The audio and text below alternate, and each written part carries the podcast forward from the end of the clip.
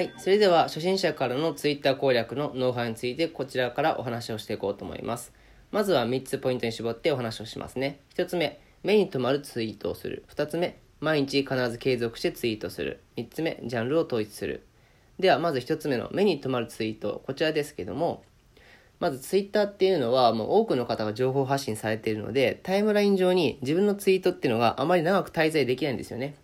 なので、本当に最初の方にエンゲージが伸びなかった場合、いいねとかがね、あのつかなかった場合は、もうさっと下の方にどんどん埋もれてしまうので、まず人の目に留まるツイートをするってことは前提条件になってきます。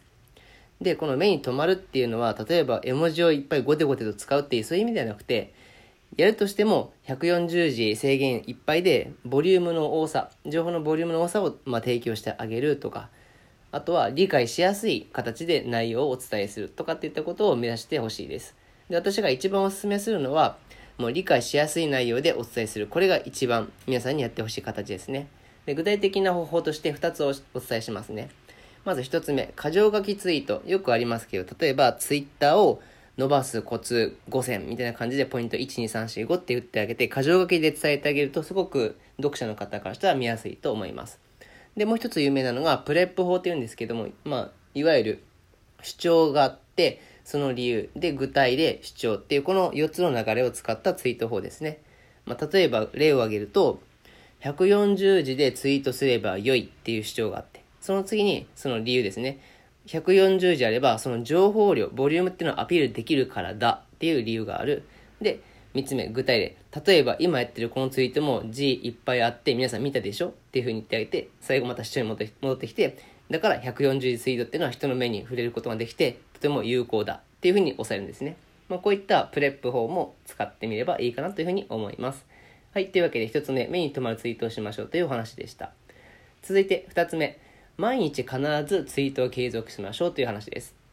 で、まあ、ツイートをまあ1日に30ツイートしましょうっていう人も中にいるんですけど、まあ、正直自分がそれはきつかったので、なかなかそれは許容できないということで、本当にまずは1日1ツイートからでいいので始めていきましょう。まあ、それも自分に負担かからないようにして、140字いっぱいでこう、何か有益な情報をお伝えしなければならないと意気込むんではなくて、まず、本当に気軽に、まず自分の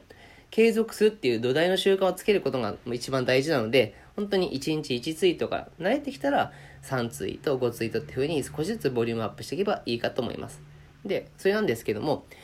まずこのツイートを毎日更新すると、そのフォロワーさんからしたらあなたの情報が毎日目に、まあ、触れるってことになりますよね。でそうした場合に、まあ、心理学ではザイアンス効果とか単純接触効果って言われてるんですけども人っていうのはその目に触れたものの回数が増えれば増えるだけその認知を、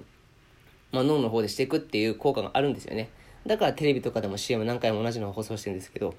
まあ、といったようにそういった心理効果から考えても毎日必ず継続して情報を発信していくっていうことはとても大事ですこれは YouTuber の方もそうですよね。本当に人気、あ、ここまで影響力が高まった方たちも、もう一日も休むことなく毎日動画をこう発信し続けてる YouTuber さんとかいるっていうのは、そういう理由があるからですね。はい。では、3つ目のポイント、ジャンルを統一しましょうという話です。これはノートの方の話でもしたんですけども、まあ、とにかく多くても、まあ、最大3つまでに情報は絞ってください。で、その内容っていうのも必ずノートの内容と揃えるようにしましょう。例えば、ノートで販売している情報がダイエットなのに、ツイッターの方でブログとかっていう風にそこをちぐはぐにしてはいけません。で、まあ内容が似通ってるものにしても、例えば3つぐらいにしておいてください。例えば、ブログ、ノート、アフィリエイトとかなんかその近しいようなジャンルで揃えてください。まあ、そこはバラバラだったりとか、ちぐはぐなもので、たくさんの情報が混合してしまうと、情報の受け取り手の方としては、例えば、あなたからは、そうですね、例えば筋トレの話を聞きたいんだと。でも筋トレの話を聞くためにフォローしておいたのになぜか休日の趣味で行ったどっかなんかサーフィンの写真が流れてきたと。そんな情報は別にいらないってことで、そのフォローが解除されてしまったりっていう可能性にもなりますので、必ずあなたのアカウントが届ける情報は限定していきましょう。で、ノートを販売するっていうことになれば、そのノートとのジャンルを必ず統一していってください。ということで、ジャンルを統一するっていうことの大事さ。これについてお話をしてきました。で、今回のまとめで言いますと、まず1つ目、目に留まるツイートをしましょう。2つ目、毎日必ず継続してツイートをしましょう。3つ目、ジャンルを統一しましょう。これらの3つも持ってください。では、残りの6つについては続きの音声の方でまた聞いていってください。